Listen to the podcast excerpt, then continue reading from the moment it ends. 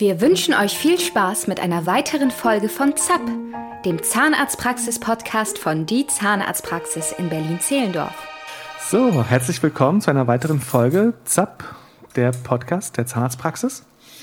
Ähm, es geht weiter mit einer äh, quasi zweiten Teil unserer Karies-Folge. Ähm, und wir machen einfach direkt da weiter, wo wir beim letzten Mal aufgehört haben. Ähm, es ging darum, was man selber machen kann. Und ähm, jetzt geht es mal darum, was wir so für euch tun können. Ja. Genau, erzähl doch mal bitte. Ähm, ja, also was wir hier in der, in der Praxis natürlich machen können, ist, bin ich das Wichtigste überhaupt, ähm, neben dem, dass ihr zu Hause tagtäglich auf eure Zähne und eure, eure Gesundheit acht gebt, ähm, unsere Prophylaxe. Ja? Und wie so oft in der Medizin ist halt eben Vorsorge besser als Nachsorge. Ein bisschen abgedroschen, aber die Prophylaxe ist einfach viel ist einfach super, weil man dann eben nicht intervenieren muss. Wir müssen nicht invasiv vorgehen. Wir können das alles im Prinzip stoppen, bevor wir irgendwas machen müssen. Wir können die Zähne sauber halten, können die professionell reinigen und können dann natürlich auch kontrollieren. Und wenn dann wirklich mal was da ist, dann können wir eben nachschauen mit diversen Hilfsmitteln, die wir eben hier zur Hand haben. Das wäre unsere geliebte Lupenbrille mit einem schönen Licht dran und einer großen Vergrößerung, dass wir wirklich alles gut sehen können. Dann haben wir einen Diagnodent hier in der Praxis. Das ist so ein, ähm, der arbeitet über so eine Laserfluoreszenz. Damit können wir mit so einer kleinen Sonde diese Zähne abfahren und der, das Gerät schlägt dann aus, wenn eine Karies da ist. Ähm, dann benutzen wir eine Kaltlichtsonde.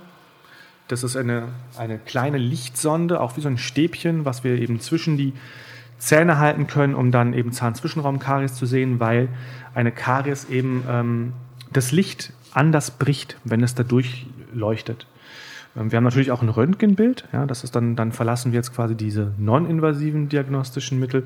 ein Röntgenbild ist ja im Prinzip, weil es Röntgenstrahlen sind, ähm, ja nicht mehr ganz non-invasiv, aber gut, unsere digitalen Röntgenbilder sind natürlich auch mit einer geringen Strahlendosis besehen.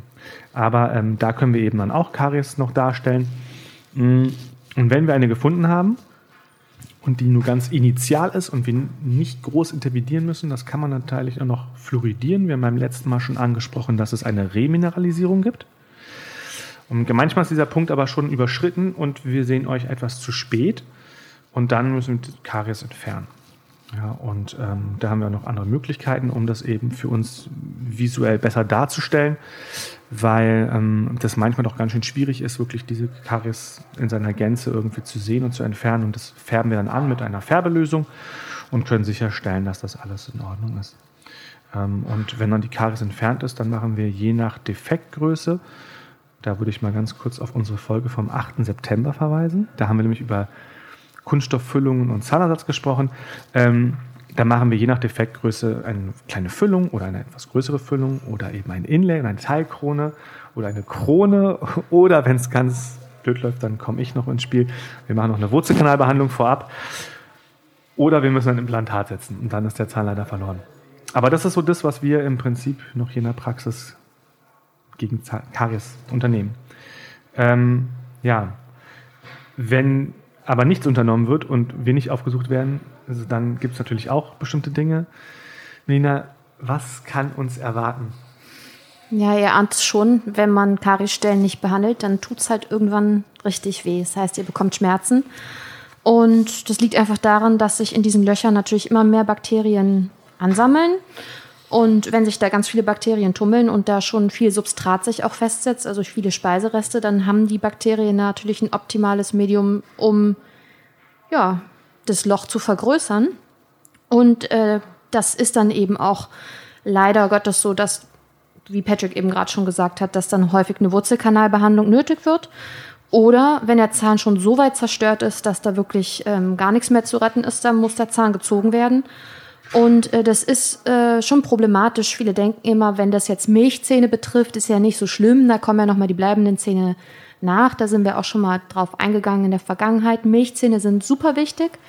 Ähm, die haben nicht nur irgendwie die Funktion im Alter von, weiß ich nicht, eins oder halben Jahr, bis die bleibenden Zähne durchbrechen, irgendwie ein bisschen hübsch auszusehen, sondern es ist wichtig auch, weil die Kinder äh, die Zähne brauchen, um gut sprechen zu lernen, Äh, und natürlich äh, sind die Zähne auch Platzhalter für die bleibenden Zähne. Die sind sonst total schief später. Die Kinder schämen sich ja auch schon in dem Alter, wenn da Zähne fehlen. Also es ist wirklich sehr, sehr wichtig, auch schon bei den Milchzähnen, darauf zu achten, dass die Zähne eben nicht einfach gezogen werden. Also kommt auch mit den Kindern unbedingt rechtzeitig zum Zahnarzt. Ja, bitte. Ja, dann gibt es noch bestimmte Dinge, die Karies besonders begünstigen können. Patrick, kannst du uns da noch was zu erzählen? Ja, es gibt halt schon Dinge, die einfach Karies begünstigen, abgesehen von diesen externen Faktoren, wie diese ganzen Zuckerkonsum, den wir schon angesprochen haben. Ähm, da spielt halt der Speichel eine große Rolle bei der Kariesentwicklung. Also einmal geht es einfach darum, dass der Speichel natürlich schon Bestandteile rausspült. Ja? Ähm, aber mikroskopisch ist es eben auch so, dass, ähm, dass wir im Speichel eben auch Immunglobuline, also Antikörper vorhanden sind, die eben auch gegen diese Entzündung oder Bakterien schon äh, wirken können. Und ähm, er aber auch ein sogenannter Puffer ist, für alle, die jetzt vielleicht sich noch an den Chemieunterricht erinnern können. Also dieses saure Milieu wird eben durch diesen Speichel abgepuffert, sodass es ein bisschen neutraler ist. Und je nach Speichelzusammensetzung kann es halt auch eben so sein, dass es ähm, manchmal eben nicht mehr so gut funktioniert oder dass der Speichelfluss eben schon herabgesetzt ist, ähm, wenn man entweder zu wenig trinkt. Im Alter kann es auch manchmal sein, das ist ganz wichtig.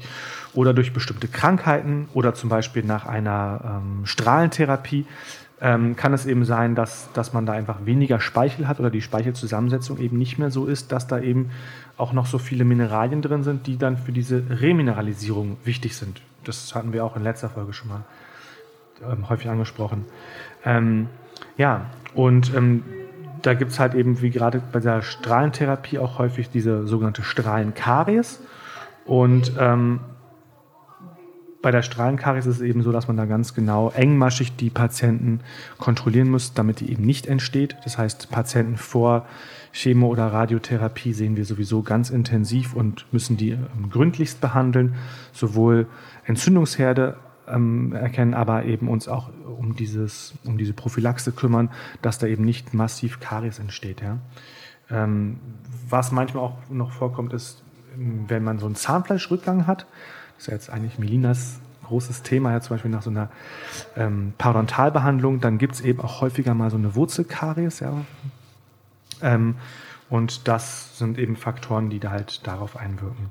Ähm, bei, es gibt viele Patienten, die sind, haben eine starke Mundatmung. Dann haben sie natürlich auch einen etwas trockeneren Mund. Ähm, und insbesondere auch bei, bei Leistungssportlern oder Sportlern führt es auch zu einem höheren Kariesrisiko, allein durch die Atmung. Oder ähm, es kann auch so sein, dass man ähm, einfach aufgrund des Alters vielleicht oder aufgrund von motorischen Einschränkungen oder wenn man eine Verletzung hat, eben einfach nicht mehr so gut die Zähne sauber halten kann. Ja? Das ist natürlich auch irgendwie ein Faktor, der natürlich eine Karies extrem begünstigt. Ähm, und häufig ist es eben so, dass ein Diabetes mellitus, wenn er eben nicht eingestellt ist, halt eben auf viele, viele Dinge halt auch ähm, einwirkt. Ja? Also da haben wir eben eine sogenannte Mikroangiopathie, das heißt, die, die kleinsten Blutgefäße werden nicht mehr so ganz ähm, ja, versorgt. Und dann haben wir einfach geringere Immunreaktion und dann häufiger mehr Bakterien. Um, das muss auf jeden Fall auch kontrolliert werden, dass so ein Diabetes immer gut eingestellt ist. Ja? Also jetzt nicht nur wegen der Zahne, aber generell. Ja, ähm, ich würde sagen, kurze, knappe Folge, Karis Teil 2. Aber du hast noch einen Lifehack für uns? Genau. Man kann es gar nicht oft genug sagen. Leute nicht direkt nach dem Essen die Zähne putzen. Viele denken immer, das ist genau das Richtige, aber Patrick hat jetzt sehr ausführlich nochmal erklärt, äh, wie Säure eben mit Demineralisierung zusammenhängt. Und nach dem Essen ist einfach der pH-Wert im Mund sehr niedrig, das heißt sehr säurehaltig. Und die der Zahnschmelz ist so ein bisschen aufgeweicht dadurch. Und wenn ihr dann direkt mit der Zahnbürste sozusagen den Zahnschmelz wegschrubbt, dann ist es überhaupt nicht gut. Tut ihr euren Zähnen nichts Gutes damit wenn ihr unterwegs seid. Also ihr solltet mindestens eine Stunde warten nach dem Essen, bevor ihr die Zähne putzt. Und ähm, wenn man in der Zeit gerne ein bisschen besseres Gefühl haben will, um zum Beispiel die Neu äh, Säuren auch ein bisschen zu neutralisieren, kann man ganz viel Wasser trinken oder vielleicht einen Schluck Milch nehmen, wer Milch trinkt oder Käse isst, wer gerne Käse isst.